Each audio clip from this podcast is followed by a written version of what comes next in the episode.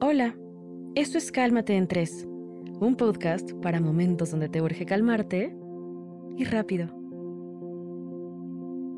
Cuando alguien nos defrauda, ofende o traiciona, es fácil tomarse las cosas muy personales, no soltar la situación y vivir con un intenso rencor hacia la persona que nos ha herido. Vivir con rencores nos impide seguir disfrutando plenamente de la vida.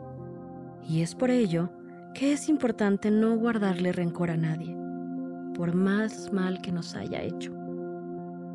Ya sea que tu relación con un amigo, familiar o colega se haya atrofiado, hay que aprender a perdonar, soltar y seguir adelante.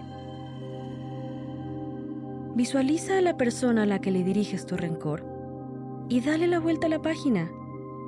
Honra lo que aprendiste y ayúdate de la respiración cada que sientas que el rencor quiere volver. Para calmarte y dejar ir, practicarás un ejercicio de respiración consciente para contrarrestar pensamientos negativos. Encuentra un lugar tranquilo y cierra los ojos. Coloca tus manos sobre tu pecho y tu corazón. Ahora es momento de concentrarte en tu respiración. Inhala profundamente y siente cómo tus pulmones se llenan de aire. Presta atención a cómo se relaja tu cuerpo cuando exhalas. Visualiza a tu rencor como un globo y suéltalo cuando estés listo.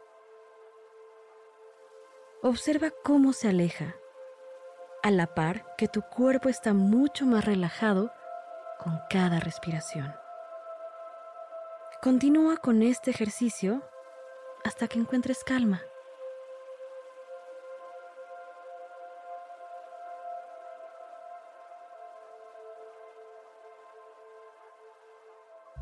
Abre los ojos lentamente y sonríe.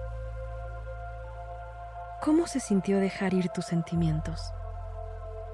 ¿Te encuentras más libre de rencor que antes?